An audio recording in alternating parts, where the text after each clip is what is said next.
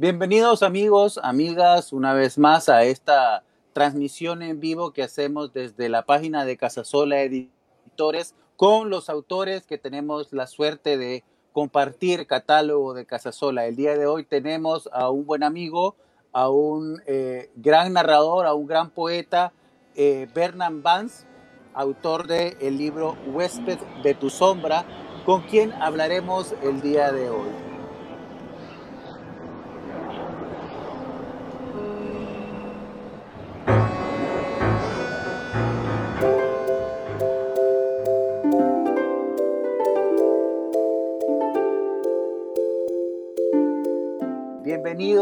Berman, ¿cómo estás?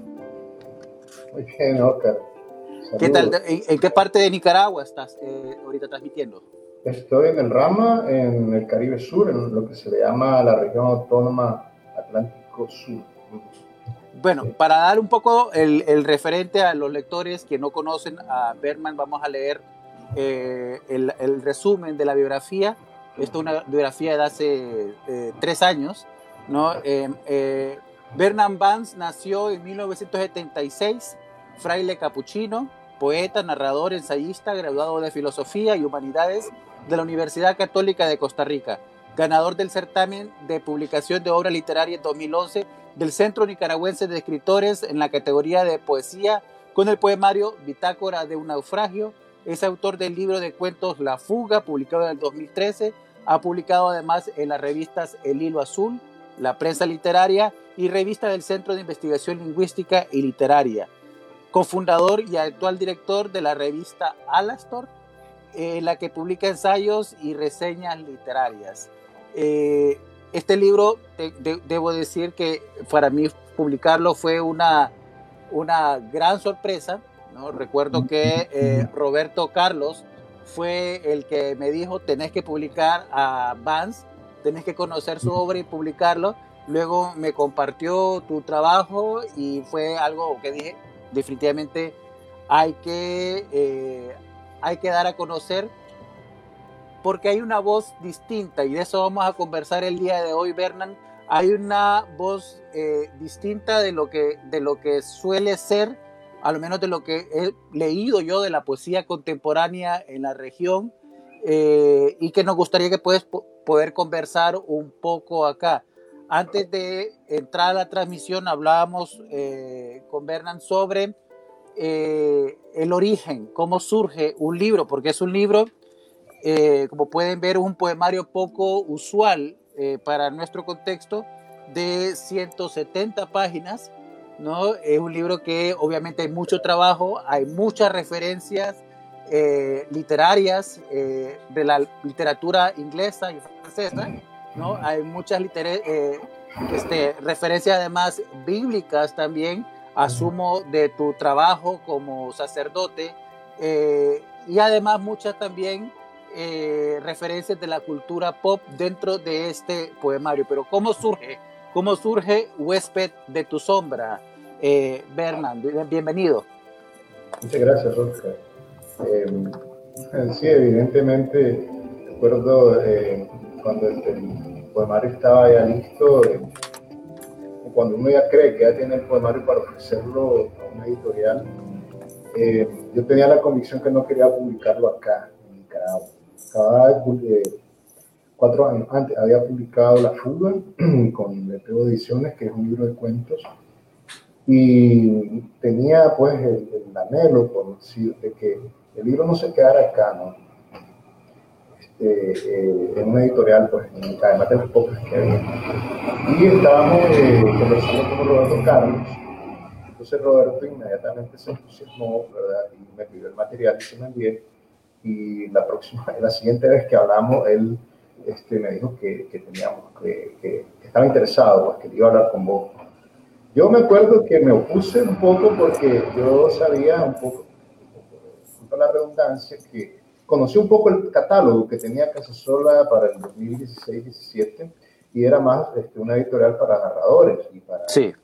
¿no? Y yo le decía a Roberto Carlos que, que no le veía ni ton ni son que una editorial se arriesgara por un poemario que además es muy difícil venderlo porque ya sabemos que la gente casi no consume poesía y los que la consumen generalmente pues no la compramos en la librería, sino que vamos a los libros de segunda mano, los prestamos, los robamos, no hay un tráfico ahí con, precio un poco distinto. ¿no? es que la gente no lo consuma, sino que no suele comprar un libro. ¿no? Entonces es muy arriesgado para una editorial pequeña que está incipiente de arriesgación con un poemario más que un poemario como este, ¿no? que como bien has dicho, eh, rompe un poquito eh, la línea de lo que se espera que sea un libro de poesía, ¿no? que sean delgaditos, que sean lineales, etc. ¿no? Pero bueno, Roberto ya lo conocemos, que cuando se le mete una idea, ¿verdad? Este, es bastante terco, para bien nuestro, ¿verdad? Este, porque cuando es terco con las buenas ideas, pues salimos beneficiados todos, ¿verdad? Y en este sentido, pues yo le agradezco mucho a él siempre, o estar agradecido con él por ese entusiasmo que puso y por supuesto con vos, con Mario, que nos regaló esa portada tan hermosa, ¿no? Este, genial. Mario Ramos, a quien le envió un, caluroso saludo de, gratitud. Y a vos por arriesgarte, ¿no? Como editor, a, a lanzarte, ¿no? para publicar este poemario que, que para mí pues, ha sido, que pusiste el pueblo en la guillotina, ¿no? Y, bueno, y aquí estamos contando el cuento, ¿no? Creo que aquí estamos. Y, y, tengo que... Se agotó, tengo, se agotó la tirada, en literato lo vendieron, todo tengo que ampliarte más en esta conversación ¿no? y, poder, o sea, como, como narrador, eh, lo cierto es que yo siempre he sentido que tengo mucho eh, más criterio para poder establecer, no quiero decir un juicio, ¿no? porque el juicio es, un, eh, es demasiado duro ¿no? cuando habla uno de, de, una obra, pero cuando uno tiene que decidir sobre, sobre la apuesta de trabajo y, e inversión que lleva en un libro uno tiene que saber exactamente qué va a resultar a nivel eh, eh, comercial, ¿no? Poesía con tu libro fue la segunda experiencia que tenía, ¿no? La primera fue el libro de Edgardo Florian, El andar alacrán, un muy buen poemario que en el caso de lo que hicimos fue resumir cuatro poemarios dispersos que, que él tenía al cabo de los años en un solo libro, más para recoger un poco eh, su obra. El caso de Huésped de tu sombra eh, fue la segunda experiencia eh, y poco a poco hemos ido entrando en poesía también con el entendido de que, de que la poesía no resulta vendible y yo creo que lo mejor eso es mejor así. Ya, también pienso eso. No, yo creo que... Eh, no se vende ni se rinde, diríamos. No, porque, porque en el momento que comenzamos a, a pensar en la poesía como un producto de venta, quizás entonces eh, estamos forzando al poeta a, a mutar su producto hacia algo distinto que ya no podemos reconocer como poesía. ¿no? Eh, o sea, no quiere decir eh, que, que, no se puede, ¿no? pero digo que en nuestro contexto centroamericano tiene que venir más de un descubrimiento. El libro tiene que llegar a uno casi como que el libro lo busque a uno como lector eh, y no a través de estrategias de mercadeo.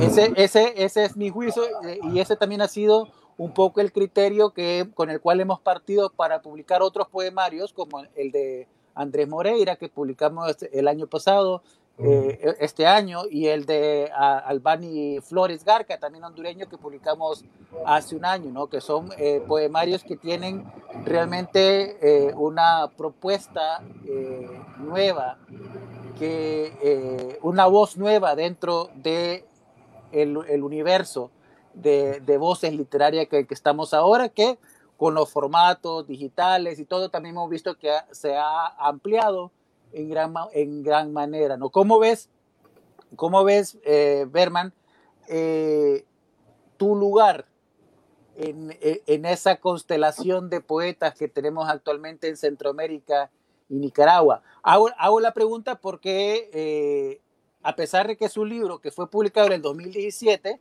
este libro ha pasado bastante desapercibido en, los círculos de poesía. Eh, creo, que, creo que Nicaragua lo conocen porque te conocen a vos como narrador y por tus anteriores trabajos, pero afuera de Nicaragua eh, muy pocas personas han logrado acceder a este poemario que considero yo uno de los más potentes que, que he tenido la oportunidad de leer en los últimos años en la región centroamericana. Pero ¿cómo te ves vos actualmente dentro de eh, la constelación de poetas que tenemos en Centroamérica y en Nicaragua particularmente? Mm, buena pregunta esa, fíjate, porque yo la respondería más que todo desde un semi-anonimato, ¿sabes? Em, porque de alguna manera a mí me ha pasado algo extraño ¿no? con la poesía, porque el primer poemario, que en realidad es por el cual yo entré en contacto con la generación de escritores en mi país, que está constelada, digamos, por poetas que admiro mucho, quiero mucho, como Ezequiel de León Asís, eh, el mismo Víctor Ruiz, por ejemplo, eh, y otros, que no menciono acá porque siempre queda uno me quedara alguno afuera y después se resiente, los poetas son un poco susceptibles, ¿sabes? Pero ellos, este, yo los quiero mucho a todos, soy amigo casi de todos, pero ha sucedido algo muy extraño porque el primer poemario que fue por el cual yo entré en contacto real con mi generación es Bitácora de un naufragio, que es un poemario que se escribió entre el año 95 y el año 2002 y estuvo inédito 10 años casi, ¿no? andaba en una cajita de zapatos Converse, eh, que fue los últimos Converse que me compré con mi liquidación. Yo trabajaba en una fábrica maquilera en Carretera Norte y cuando renuncié a mi trabajo y ya tenía el poemario listo, eh, fue que entré a la orden de los frailes menores capuchinos y me fui al país y no regresé hasta ya casi 10 años. Eh, yo regresé al país el mismo año, al mes que, se suicidó Francisco Rudiel. Y en ese contexto, ese mismo año, en 2011, fue que yo envié al certamen del Centro de los Escritores ese poemario y este, pues lo eligieron para publicarlo. Y eso me abrió las puertas, podríamos decir, ¿no? un poco triado, para conectarme con eh, la generación de escritores y poetas que yo solo veía de largo porque a pesar que yo hace 10 años sin escribir poesía, la consumía mucha poesía, siempre en tres idiomas, y estaba pendiente de lo que estaba pasando en Nicaragua, con, con, ese movimiento del año 2000 al 2010, que es cuando yo no estuve uh, en el país. lo que te quiero decir con esto es que eh, cuando vos me preguntas cómo me ubico, pues me ubico como un outsider, ¿verdad? Honestamente te lo digo porque a pesar que Bitácora de un naufragio tuvo una muy buena acogida, fue una cosa muy rara. Este, eh, los tres poetas jurados de ese libro, que eligieron ese libro, pensaban que el autor era un chavalito de 20, 21 años. Y de hecho era cierto, porque yo lo escribí cuando tenía esa edad. Eh, y em, a pesar de que agradezco la acogida que esa generación me dio, como te digo, somos amigos, compartimos más o menos las mismas búsquedas, las mismas rupturas también, sobre todo cuando cuestionamos la tradición este, nacional, sobre todo, ¿verdad? Em, te puedo decir que en realidad no he dejado de ser ese outsider. Con Huésped de tu sombra lo que pasó fue que yo personalmente encontré de nuevo una voz, una voz poética que pensé que estaba muerta en mí, ¿verdad? Eh, de hecho, la, todo el poemario, toda la estructura que tiene, es una búsqueda de respuesta para ver si esa voz todavía estaba ahí o si no o si ya no estaba. Y la respuesta fue ese poemario este, del que estamos hablando hoy. Entonces, ¿cómo me ubico? Me vuelvo a ubicar como un outsider porque en realidad es una poesía muy distinta a la que escriben la mayoría de, de, de, mis colegas, este, de, mi generación y de la que me precede y de la que me sigue. Muy distinta. Creo que hay algunos ecos como podemos decir, vasos comunicantes, ¿no? Con, con, poetas más viejos que yo de los años 70, por ejemplo, eh, Huésped de sombra es un, poemario bastante filosófico en el sentido de la filosofía del lenguaje, ¿no? Esa convicción de que el lenguaje nos, revela no la condición humana, sino la convicción humana, ¿no? Que es una manera de renegar de, la, de nuestra soledad a través de la eventual comunicación que hay en el texto con un eventual lector. Y eso lo encontrás, por ejemplo, en un poeta como Álvaro Techo, lo, encuentras, por ejemplo, en un poeta eh, maravilloso como Ernesto Mejía Sánchez. ¿no? Entre los jóvenes yo lo encuentro en, un libro como La escritura vigilante de Ezequiel de León Macís eh, o en La vigilia perpetua de Víctor Ruiz, que fue el primer editor de Búsqueda de tu sombra, que busqué, ¿verdad? Antes de ofrecerte el trabajo, ¿verdad? Entonces, ¿cómo me ubico como un outsider un poco incomodante? No tanto incómodo, porque incómodo no me siento, eh, incomodante sí, porque siento que un de tu sombra también revela, expresa y expone un cierto malestar con una linealidad de la tradición que hay ahí, que, en la cual muchos colegas míos comparten también, eh, hay muchas preguntas que responder y que no, se han no hay respuesta todavía, porque la estructura de la cultura literaria nicaragüense, sobre todo la poesía, siguen siendo dominadas por los mismos dinosaurios que te dicen qué es poesía, no es poesía, qué es buena poesía, qué no es la poesía, pero es un ambiente como de finca, ¿no? El que hay, es raro, ¿no? Y por eso me ubico como outsider incomodante, pero no incómodo. A mí me encanta ser ese outsider, ¿no? Y creo que Huésped de tu sombra es un poco eso. Y para las personas que no conocen el poemario Huésped de tu sombra, ¿no? Eh, sin ser todavía un dinosaurio, no quiero decir que en algún momento no llegaremos a hacerlo, estimado, ya lo decía eh, Pacheco, ¿no? En su nos convertimos en lo que... tocará, tocará asumir ese rol cuando llegue. Eh, es, es, es, un libro que definitivamente eh, vale, vale la pena explorar, vale la pena conocer. Es un libro además que siento que requiere de una cantidad de recursos para poder entender a profundidad. ¿no? y, por ejemplo, es un libro que está dividido en cuatro partes.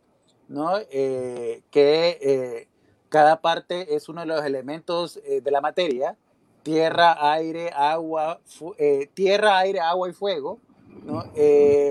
pero de alguna forma también siento yo que la materia de la cual estás hablando en este, en este libro no es, es, es, es, más espiritual. es, es, es el alma, de alguna forma, lo que estás buscando eh, representar con esos cuatro elementos, ¿no? Eh, y voy aquí un poco porque hay cierto, cierto, eh, cierto sabor litúrgico en el libro, ¿no? entonces, ¿cómo, ¿cómo, tu profesión como sacerdote viene a, a permear tu poesía en este libro? ¿no? Digo esto porque en la literatura en español me parece que es poco frecuente ya tener ese, esa dualidad de profesiones, de, de, eh, referencia. Las, referencias bíblicas en la literatura en español son poco usuales comparado con la literatura inglesa, en la cual es mucho más frecuente que el poeta y el autor tenga esas referencias bíblica constante, pero vos la tenés en este libro de una manera permanente, desde el principio hasta el final. Eh, ¿cómo, cómo, cómo, fue ese trabajo? Sí, claro. Bueno, ahí podría cerrar entre paréntesis una cosa, que es que mm, yo diciendo eh, eh, en pensar que Huésped de tu sombra pretende rescatar la tradición del poeta sacerdote que hay en Nicaragua sabemos que hay uno, ¿no? El de Azarías Palé, Ángel Baigorri, hay un poeta anglicano de los años 70, él se llama poeta menor y no es un mal poeta, y es un presbítero de los anglicanos, ahorita se me olvida el nombre. Este, bueno, hay a Ernesto, por supuesto, el cardenal, eh, etcétera, ¿no? Em, creo que un de sombra no va por ahí, ¿no? Porque eh, hablar de una tradición de poeta sacerdote a nivel nacional es como repetir esos manuales de español para alumnos de secundaria que salieron de parte de Jorge Eduardo Arellano en los años 80, 90, ¿no? Es decir, que es una cosa bastante fácil, un facilismo, ¿no? De la crítica literaria nacional.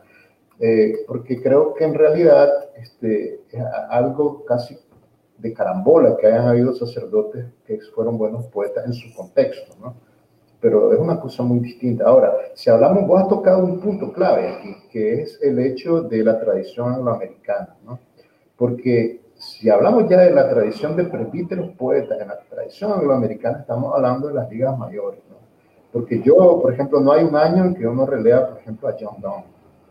eh, que era, sabemos pues de los poetas isabelinos, era un presbítero, era un diácono, y era un tremendo poeta, ¿no? Y ahora han aparecido unas estupendas antologías de él bilingües que uno puede nutrirse muy buenas traducciones sobre, sobre la poesía de John Donne, ¿no? Y, y, vos puedes ver toda la tradición angloamericana, viene de, de, de, las traducciones de la Biblia casi heréticas que hacían, ¿no? La, Whitman no se entiende sin las traducciones del rey Eduardo, ¿no? la Libro Grace. De hecho, las hojas de hierba de Whitman tienen ese carácter litúrgico, ¿no? Whitman parece un sacerdote, ¿no? El sacerdote del mar, de la noche, de la muerte, esos son sus grandes temas patológicos, ¿no? Y así podemos ir pensando también en Gerald Manley Hopkins, que es un, un poeta maravilloso, el jesuita, ¿no? Gerald Manley Hopkins, que es pre modernismo. Y bueno, el mismo T.S. Eliot, ¿no? Eliot desde Ash Wednesday hasta Four Quartets, eh, parece un sacerdote, cómo está celebrando ¿no? la, la de la poesía. O hay este otro Jay Wright, que es un poeta hispano, afrohispano, un mexicano, que también la poesía de él tiene este carácter litúrgico, incluso cuando se nutre de la, de la cultura prehispánica. Y, creo, y creo que de alguna manera tiene que ver con la diferencia entre la formación del catolicismo y del protestantismo. Exactamente. Porque eh, eh, eh, en, el catolicismo, realmente, bueno, en tu, en tu caso, tu profesión de, de, de religioso te obliga a ello, pero de no ser así, muy pocos leemos la Biblia. En cambio, en el protestantismo sí hay una, una, una formación vertical, incluso también en el protestantismo hispanoamericano, ¿no? También hay una relación. La Reina, Valera, la Reina Valera es una de las mejores traducciones eh, de la Biblia que hay al castellano, le duela quien le duela. Y claro, eran dos monjes eh, bien formados, ¿no? Que se hicieron luteranos y es una traducción bellísima.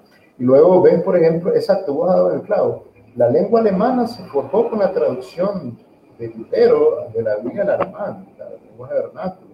Y toda la poesía y la narrativa angloamericana tiene que ver con, con la escritura, ¿no? Y de ahí viene, por ejemplo, ese patos que puede estar en Usted de tu sombra, ¿no? Porque de hecho el primer poema y varios de ellos tienen nombres de partes de la liturgia latina y de la liturgia griega, ¿no? Eh, porque bueno, pues yo estudié latín y estudié griego, teníamos un grupo de filosofía del lenguaje que me ayudó muchísimo, estudiábamos bastante a Gadamer, al que sigo admirando mucho y cuyas visiones de la, del lenguaje como, como un juego litúrgico casi, ¿no? Donde poder rescatar esa convicción del ser humano que, que puede trascender su propia soledad a través de, del texto, ¿no? Está ahí en Huésped de tu sombra. Entonces, en ese sentido, sí, claro, en ese sentido te doy toda la razón de encontrar huellas de, de un, un, sentido litúrgico, ¿no? Elemental en la materia del lenguaje que hay en este poemario por supuesto que sí. Pero, pero además, además eh, también hay, y, no te, apunté por aquí en, mi, en, mis notas, pero no apunté el nombre del poema, o, hay un poema que se llama Día 50. Eh, Bueno, el Día 50 está, hay una cita particular, dice, las maldiciones de Noé al despertar de su resaca. ¿no? Eh, este, y esa es una referencia directa a los estudios bíblicos. A la escritura, claro, a la escritura. Sí, eh, hablemos del inglés, Berman. ¿Cómo, cómo eh, el, el, el, crecer bilingüe, ¿no? Eh, porque obviamente hay, hay un manejo del lenguaje que te permite acceder a otro tipo de literatura también, te permite crear otro tipo de imágenes. Por ejemplo, en el poema Calipso, ¿no? Haces, haces un, un, verso particular que dice, para proceder contra el insomnio de furibundos corceles malnacidos. Y, y, lo, y lo que me creó la imagen fue The Nightmare, ¿no? eh, eh que, que, que, traducido al español sería como las yeguas de la noche, eh, que son la, las pesadillas, ¿no? Eh, ¿cómo, ¿Cómo el inglés juega? ¿Cómo jugas eh, con tus versos, de, con el idioma inglés y con tu relación con la literatura inglesa en general? Que es curioso porque yo admiro mucho a un narrador como Joseph Conrad, que era polaco y su, el inglés no era su lengua materna, y es la matriz de toda la influencia narrativa del siglo XX, de la Lost Generation y todo. todo el siglo XX no se entiende sin Conrad, ¿verdad? Pero no era su lengua materna. Yo no sé cómo hablaba el inglés Conrad, si era un inglés macarrónico o un inglés de marinero, no, sé si hay grabaciones. A mí me encantaría tener una máquina del tiempo para grabar el inglés de Conrad, el oral de Conrad y, y también el castellano de Darío, que te apuesto que no hablaba como nosotros. Yo pienso que tenía un, un, acento más neutro, Darío, ah. ya sabes, más como chileno, ya sabes, como... O, o habrá, hablado, o hablado, como, como Cortázar, ¿no? El, como eh, de Cortázar. Ser, tal vez arrastraba la R, vivió mucho tiempo en, París, ¿no? Es muy interesante esta pregunta que sé, porque en Huésped de tu sombra, eh, como yo estoy tratando de encontrar esa voz poética que no sabía si estaba ahí todavía, y lo que me permitió fue el contexto. Yo estaba como formador de novicios en Ocotepeque, en Honduras. Por eso para mí fue maravilloso que fuera una editorial hondureña, porque aunque imprimen y, editan Washington, porque Mario está allá, ¿verdad? Este, y también este, Roberto, pues vos también estás siempre yendo para allá, ¿no? Siempre estás como atrapado entre Teus y, Washington DC, ¿verdad? este, pero para mí era lindo que fuera una editorial hondureña, ¿no? Porque realmente un Petito Sombra se forjó en Honduras, en un pueblito interesantísimo, que es Ocotepec, ¿no?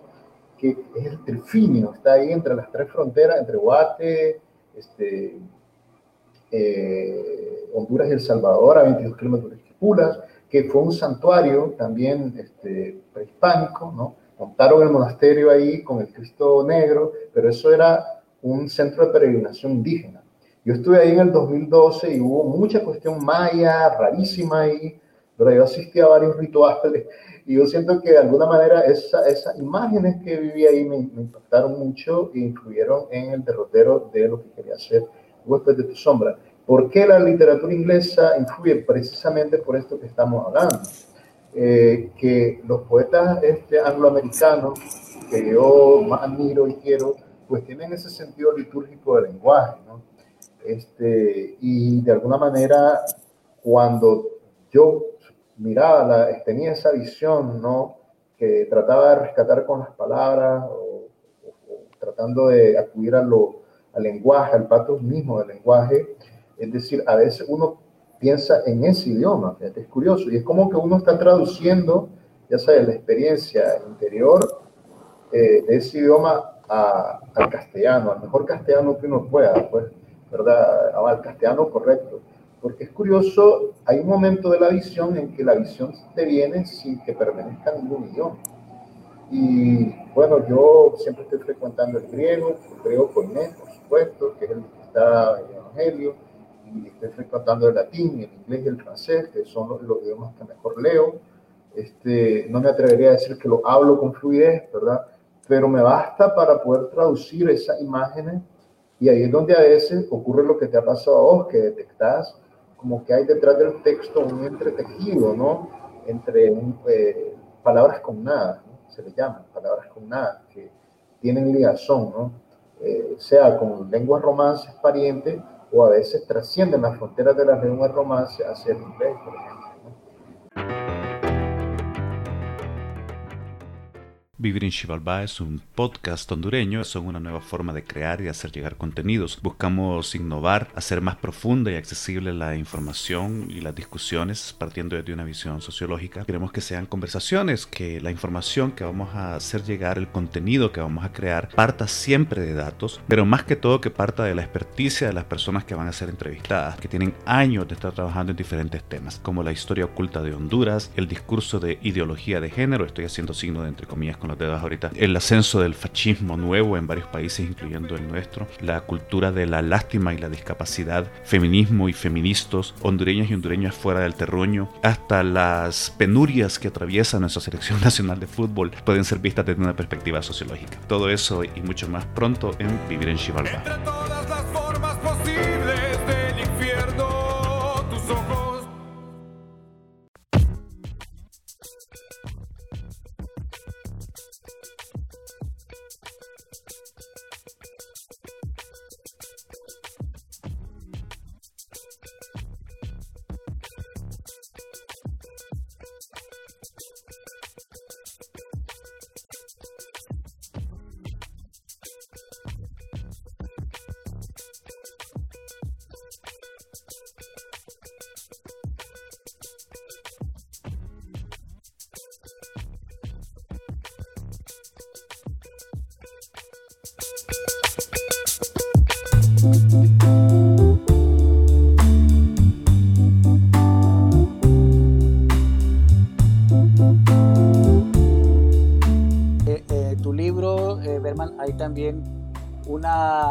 Nostalgia permanente eh, por el tiempo que, se fue, por el tiempo que se transformó, por aquellos que se fueron también con el tiempo, ¿no?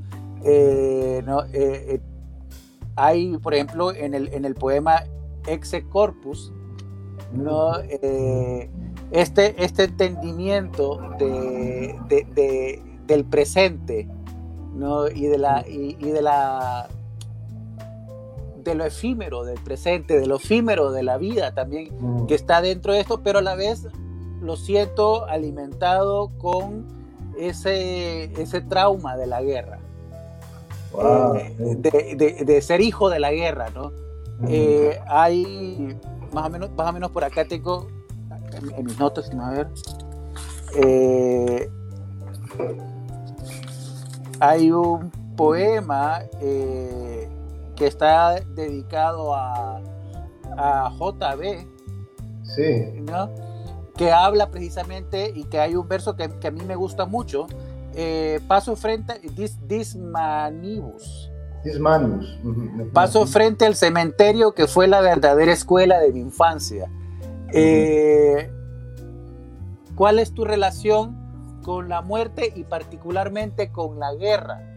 Con ese trauma de la guerra eh, de los 80 eh, que te tocó vivir de cerca como casi todas las familias nicaragüenses. Fíjate que yo no había reparado en eso hasta que platiqué con Víctor Ruiz, que era el, editor, el primer editor del poemario, que fue un, trabajo maravilloso que, hizo él conmigo ahí. Antes de que te lo ofreciéramos a Roberto y a vos, ¿verdad? Porque me tocó editarlo con ustedes dos.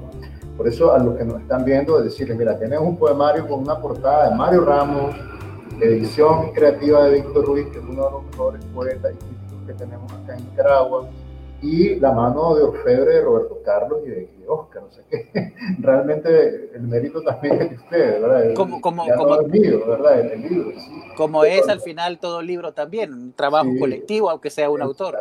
Exactamente, y eso es lo interesante de este poema, por eso lo quiero mucho también, ¿sabes?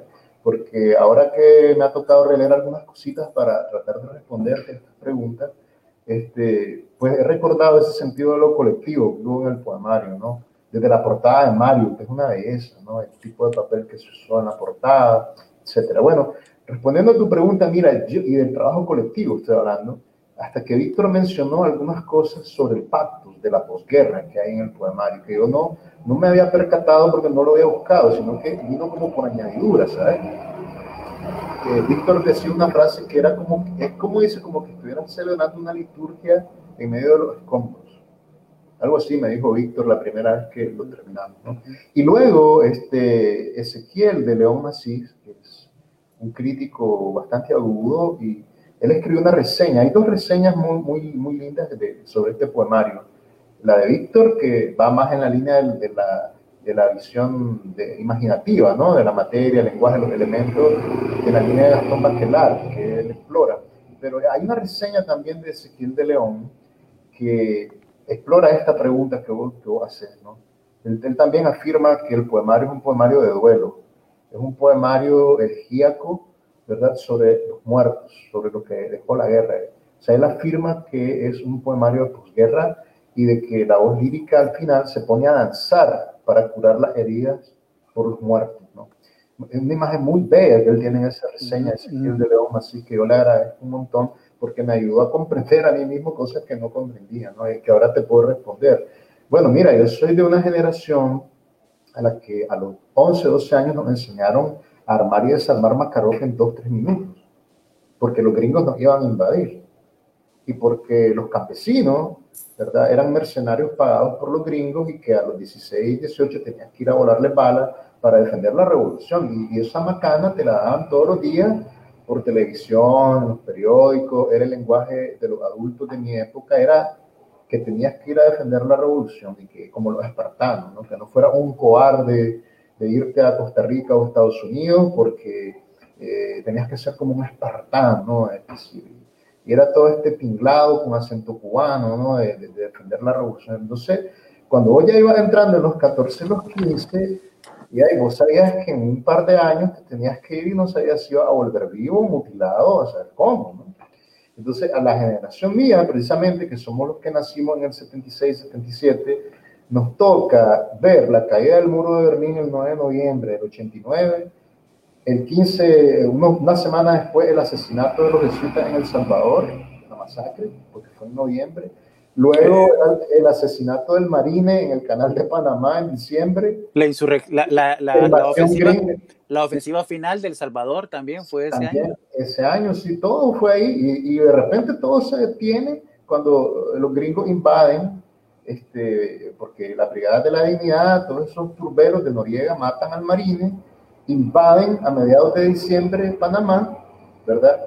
Este, lo capturan el 2 de enero a Noriega y nosotros aquí a los dos meses ya estábamos con elecciones libres y observadas y obviamente que es una paliza electoral la que se le dio al Sandinista. Entonces la generación de nosotros se quedó como ¡pum! Se acabó la guerra, ya no hay servicio militar obligatorio y entonces todo ese lenguaje de la muerte que estaba en la propaganda todos los días, la muerte heroica, la muerte, ya sabes, te queda así como una granada que estalló pero que no te hizo nada a vos hasta que volvés a ver alrededor y, y empezás a ver a los lisiados, a los, a los que quedaron mal de la cabeza, esa, este, un montón de gente traumada, psicoseada por la guerra, y de alguna manera, obvio, eso lo absorbimos como preadolescentes, niños y adolescentes que éramos, ¿no?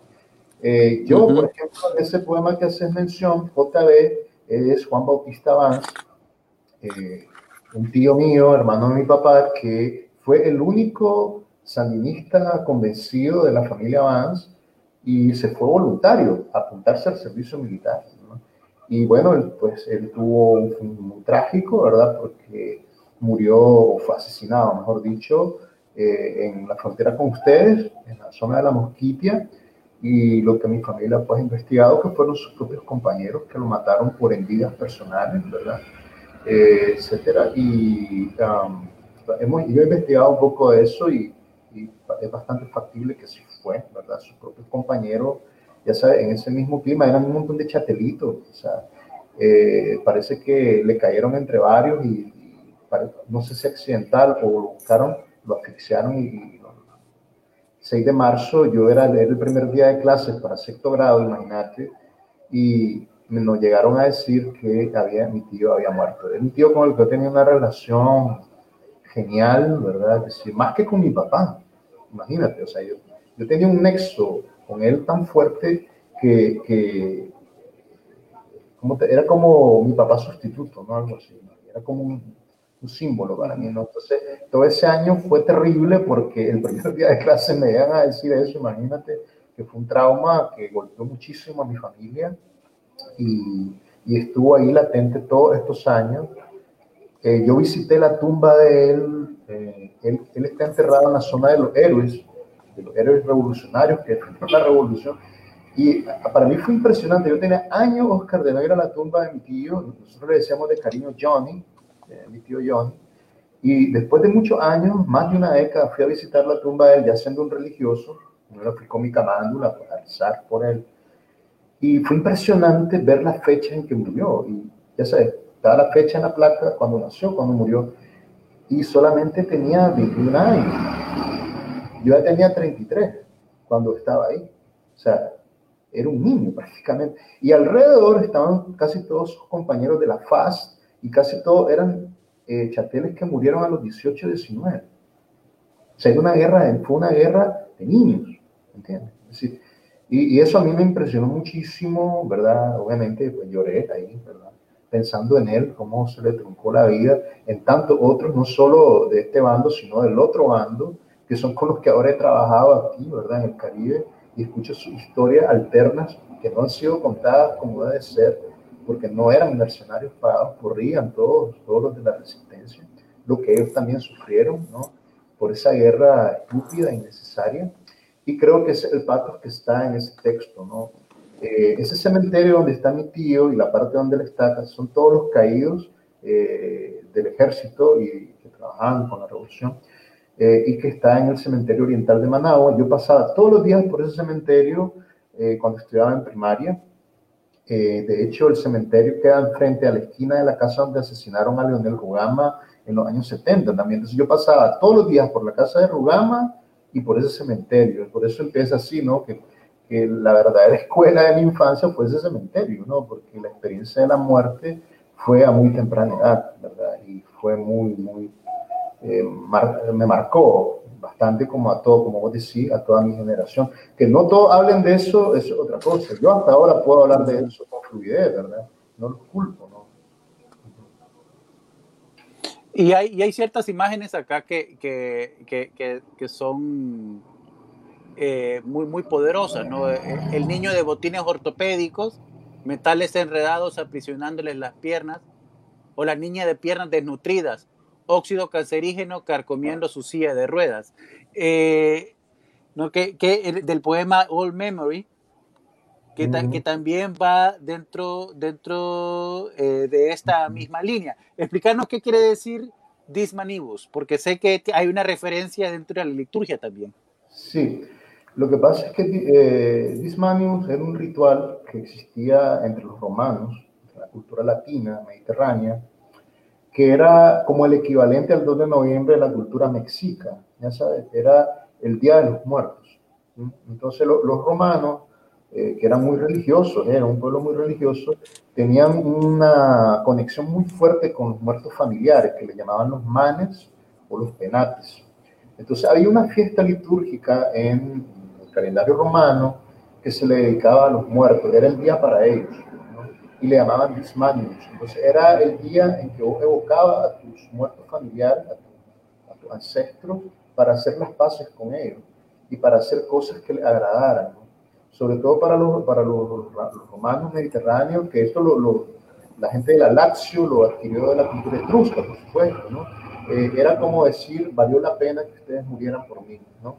Porque yo soy su mortalidad en la tierra. Más o menos eso es lo que quiere decir el ritual. Tenía que ver mucho con la ética, ¿verdad? O sea, el ciudadano romano hacía un homenaje a sus ancestros de la familia para decirles en esa vocación espiritual que valió la pena que ellos pasaran por este mundo para que vos continuaras aquí. ¿no? Entonces, el, el, trasfondo del texto es eso, ¿no? porque se encuentra con el fantasma, ¿no? De, del narrador lírico está teniendo casi un diálogo, ¿no? Con el fantasma de su ancestro. Y la necesidad de la memoria, ¿no? La necesidad de mantener esa conexión entre, entre el nosotros ahora y los que ya no están. Eh, que es constante, que vuelve otra vez con lo que te decía esta imagen de, de la fugacidad de la vida y de la búsqueda del alma dentro de todo, dentro del todo el poemario. Este poema me recordó mucho, eh, no sé si conocemos la película de Akira Kurosawa, Sueños de Akira, eh, cuando, cuando el soldado, cuando el, el, el, sargento vuelve de la guerra, ¿no? el capitán vuelve, vuelve de la guerra y, eh, y atrás de él viene, viene todo su pelotón de soldados muertos. ¿no? Y el debate que él tiene con, con, él para explicarles que ya están muertos. Eh, hay, hay una conversación ahí en, en este poema eh, particular entre vos, el autor, ¿no? el poeta, y el, el muerto, y, y decirle, me pregunta por muchachas de cuyo rostro ya no recuerdo, ¿no? Eh, y, esa, y esa conexión que de alguna forma creo que, creo que el, en la fugacidad de las redes sociales y, y, y el estrés constante que estamos en, en esta posmodernidad, se nos olvida que, que, que somos esa conexión. Sí. ¿no? Yo pienso que sí, sí, de hecho. De hecho, es el problema de los tiempos que vivimos. La otra vez estaba viendo una película de Iman Bergman que se llama Alexander Fania, algo así y hay un, judío, un rabino, cuando estaban a celebrar la Navidad, él está con unos cristianos amigos de ellos, porque la señora de la casa es como la amante de él, pero él es judío, ¿no? Él no tiene por qué celebrar la Navidad. Entonces al final él se queda con el, y le dice algo así, ¿no? Vimos unos tiempos tan horribles que ya no queda tiempo para nada. Hay peores personas, peores armas y peores formas de matarse. Pero lo que más necesitamos, que es el tiempo, es lo que menos tenemos. Y esa frase de, de Ingmar Bergman es, es lapidaria y va con eso que vos estás diciendo, ¿no? Eh, de hecho, hasta los poemarios, ¿por qué son tan delgaditos? La gente no tiene tiempo de meditar la poesía ni de saborearla. Por eso, entre más chiquitito, poeta, por favor, entre menos poemas traiga tu poemario mejor, ¿no? y creo que después de tu sombra, si algo tiene que es que es un poemario estructurado con una poesía que invita a la meditación y a la reflexión. Es una poesía bastante meditativa. Claro, tiene la influencia de todos esos poetas meditativos angloamericanos, ¿no? Wallace Stevens, Noel, Eliot, etc. pero creo que la propuesta de ella es invitarnos a perder el tiempo, a saber perder el tiempo, ¿no? Eh, en el buen sentido de la palabra, a no pensar que todo tiene que ser tan a prisa porque tenés que producir, porque tenés que marcar una tarjeta, agarrar el maldito celular y apagarlo y, meterte dentro, ¿no? A ver qué encontrás, ¿no? creo que eso es un poco la propuesta del libro, ¿no? Y, lo primero que te vas a encontrar es con lo que menos te gusta de vos mismo y lo que menos te gusta de vos mismo en cuanto a tu respuesta a la realidad que todos aborrecemos como lectores y como eventuales autores, porque un autor o un lector que se lleve bien con la realidad no va a ser un buen lector y mucho menos un buen autor, sea narrador o poeta todo parte de que aborrecemos la realidad, porque la realidad es la muerte. La realidad es la muerte. Y hay algo en nosotros muy espiritual que se opone a eso, con todo nuestro ser se opone totalmente a eso. ¿no? Entonces, eh, creo que va a ir por ahí, ¿no? El texto que decía, de, que estabas ahorita diciendo, es porque mi tío, cuando era pequeño, él miraba que era un poco nerd, ¿no? Este, con esto de los cómics, introvertido, etcétera entonces él siempre me andaba hablando de las niñas, de las chiquillas de mi edad, que eran las más bonitas, y que me aventara a decirles cosas, no. Ya sabes, no, no como a decirles cosas malas, sino como que yo no fuera tan tímido, porque él sabía que me gustaban, pero yo le tenía horror al rechazo, como todo niño, pues, ¿verdad? normal, pienso yo. Este, y él siempre estaba preguntándome, ya cuando iba creciendo, por, por las muchachas. Entonces, por eso eso está en el texto pienso que, quiere recuperar ¿no? ese amor a la vida que él tuvo. Porque se murió tan joven, ¿no? tenía un amor a la vida tremendo este hombre y que era un niño realmente. Y creo que eso es lo que la imagen que trata de evocar el texto al que haces mención. ¿no? Eh, All Memory también es un texto de la memoria, ¿no? Y, de la guerra también. Y, de la guerra, porque sabes que yo, cuando tenía cuatro años, tuve una parálisis nerviosa progresiva Em, eh, que no podía abrir las perillas de las puertas y estas cosas, ya sabes, era como, y pronto estaba, dejé de caminar, entonces me daban a rehabilitación al psicosocial, que, que sigue estando en el mismo lugar, el kilómetro 5. En, en Managua, decir, te van a llevar al 5, al 5 es que estás loco, que estás, ya sabes. Entonces a mí de niño me daban a psicoterapia ahí, a ese, a ese hospital. Entonces había una sección que era como un preescolar extendido con un gimnasio y solo se admitían a los niños. Y, entonces, y eran los niños ya lisiados, con poliomielitis, etcétera, pero estaba cerca también de, a veces te tocaba mirar por la ventana o por el pasillo a los que venían de la guerra lisiados mentalmente, porque ya la guerra había empezado, acabamos de terminar una y nos metimos a otra, ¿no? Este, cortesía de Gaddafi y de Fidel Castro y de los locos que querían quedarme con él aquí. Y, y, la imagen que trata de evocar un memory es ese ambiente del hospital psiquiátrico cuando yo era niño desde la, desde la sección donde nos metían a los niños a, psicoterapia, a Luego hay otro, hay otro constante y es el asunto de la soledad. ¿No? Eh, la soledad, hay un poema, particularmente Encarnación del Otro, eh, ah, que tenés un verso que dice, la orfandad es un regalo de los dioses. ¿no? Eh, Sigo estando de acuerdo con ese, ese verso. Hablemos de eso. ¿Qué, qué ¿Cómo, cómo, cómo, cómo tratás la orfandad en este, en este poema? ¿Qué, a, qué, ¿A qué te referís con ella? La, la soledad, la soledad, ¿no? la, soledad en términos generales, ¿no?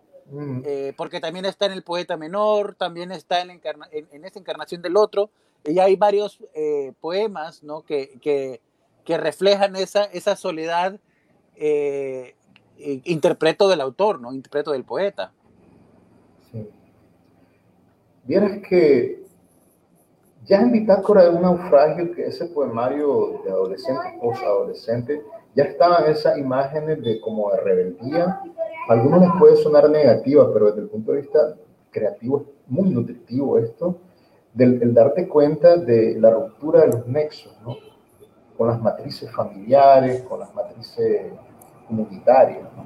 Nosotros crecimos en una época donde lo comunitario era sagrado la evolución, eso era lo que te enseñaba, ¿no? Todos los, somos seres sociales, los comunitarios, el estar solo, el estar aislado era mal visto, era mal visto. Ahora una amiga feminista me decía que era interesante esta visión de la soledad porque una mujer no puede estar sola porque o esconde algo malo o algo está tramado. Dice, no puede una mujer en estos tiempos. Y, y, eso que me decía me parecía súper interesante porque yo de, niño, a mí me encantaba la soledad, me encantaba, jugaba solo, siempre andaba, juraba eterno, este, era medio friki en este sentido. Pero eso era mal visto porque estaba todo este discurso estatal y familiar de que éramos seres sociales, ya sabes, era como forzar lo aristotélico, ¿no? De la utopía social. Eh, y se, te privaban realmente de disfrutar lo comunitario porque te privaban del individual. Y no hay nada más, más, individual que la soledad. El tipo de orfandad de la que habla Huésped de tu sombra, que decir, es eh, cómo la poesía o el fenómeno poético nos puede llevar a otro tipo de matrices donde te das cuenta que puedes decir con honestidad que los primeros que te hacen mierda la vida son tus propios padres. Yo no estoy acusando aquí a, mis padres que me engendraron, yo los quiero mucho y los respeto, pero estamos hablando aquí del, contexto del, despertar poético, ¿no? Uno piensa en un Rambó huyendo, ¿no? De, de, su mamá que era dictador en esa finca, ¿no? O, o a Darío huyendo también fuera del, león provinciano de su tiempo, ¿no? Hay algo en el fenómeno poético que te hace ver que en realidad vos estás solo y que sos un huérfano, ¿no? Y no es que le vas a pasar echando la culpa a tus papás de, gracia, ¿no? No es ese tipo de, orfandad autocompasiva de la que estoy hablando, sino de una orfandad existencial, casi metafísica, eh, muy parecida a ese verso de, de, Wordsworth, ¿no? Que dice que el niño eh, es el que engendra al padre, ¿no?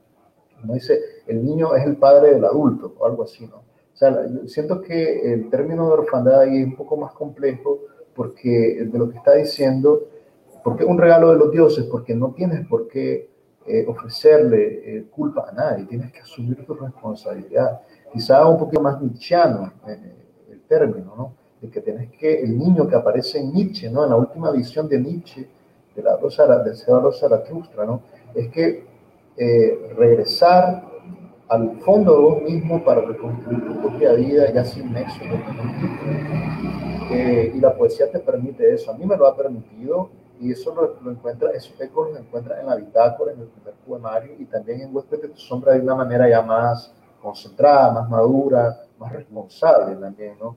Y pienso yo que la, eh, la manera, bueno, quienes me conocen, vos también, somos amigos, saben que no soy un misántropo o intratable, nada de eso.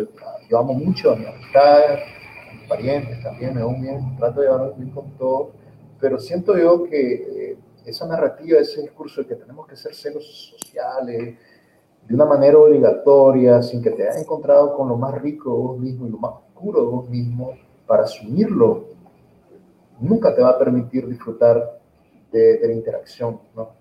ni de la verdadera poesía, porque la, la poesía es interacción con un eventual lector de tu texto. Berna, nos quedan, nos quedan todavía eh, cuatro minutos antes de terminar la transmisión, ¿no? Y creo que sí podemos eh, tener eh, una lectura. Yo sé que no te gusta la lectura y no, no, no lo hacemos de manera regular, pero creo que podemos leer un poema. Este, ¿Hay alguno que, que quieras o, o lo pido yo? Pues, bueno, pedilo, yo, yo lo busco, aquí tengo el ejemplar y, trataré de hacerlo lo mejor que pueda, ¿eh? Porque no, definitivamente. Y, por el, una desgracia total, ¿verdad? y por el tiempo que le dimos también en el, en el comentario, yo creo que eh, sigue, siendo mi poema favorito de todo el poemario, ¿no? El de eh, Dismanibus, creo que es el poema que vamos, que merece ser leído antes de eh, concluir. Dismanibus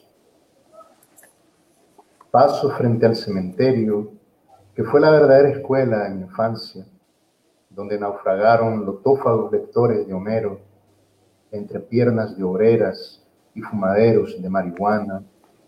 Aquí descubrí mis primeros muertos, cuerpos sin nombre que naufragaban al sol, dormidos en soledad comunitaria, o tardíos féretros anónimos entre multitudes en abandono, familias envueltas en sombras, bajo negruzcos cipreses indolentes a sus lágrimas. Ahora JB sale a mi encuentro, quiere hablar de The del Robert Soul, de budismo zen, y me pregunta por muchachas cuyos rostros ya no recuerdo, cuyos nombres suenan al viento que se revuelca en la arena de las playas, formando furiosos torbellinos con la basura del verano. La sombra de JB mira inquietante. Tiene diez años menos que la hermindad infecunda de mis huesos actuales. Prácticamente era casi un niño cuando lo asesinaron en la guerra a traición sus compañeros de base. Yo le hablo de Roque Dalton, pero no me hace caso. Ni después de muerto pudo practicar el rencor que quisieron enseñarle tanto la contra como sus compañeros revolucionarios. Me pregunta si tengo hijos, si aún amo los cómics más que los libros, pero no respondo. Sé que lo único que quiere saber es si valió la pena morir por ese niño que ahora dobla la edad de su rostro detenido en las últimas fotografías que le tomaron. Imágenes estériles que palidecen dentro de tristes retratos familiares donde el polvo incólume levanta sus monumentos al fracaso y no le respondo más que un verso que él solía pronunciar en ciertas noches para espantar la muerte entre los suampos. Wish you were here. Y estrecho su mano de aire, compañero, mientras en la iglesia invisible suenan las campanas y su risa de santo sin Dios abandona mi sombra a lo largo de las calles, una brisa eléctrica jamás humillada por el tiempo de los signos, sino piedra de sal, presente ausencia, persistente cloruro de sodio al margen de todos mis caminos. Muchas gracias.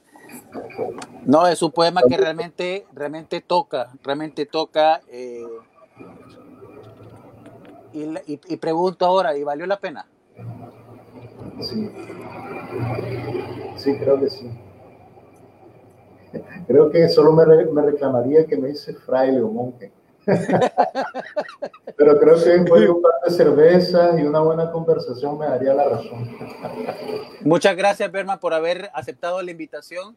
Vamos más adelante a extenderte otra invitación para otro tipo de foro.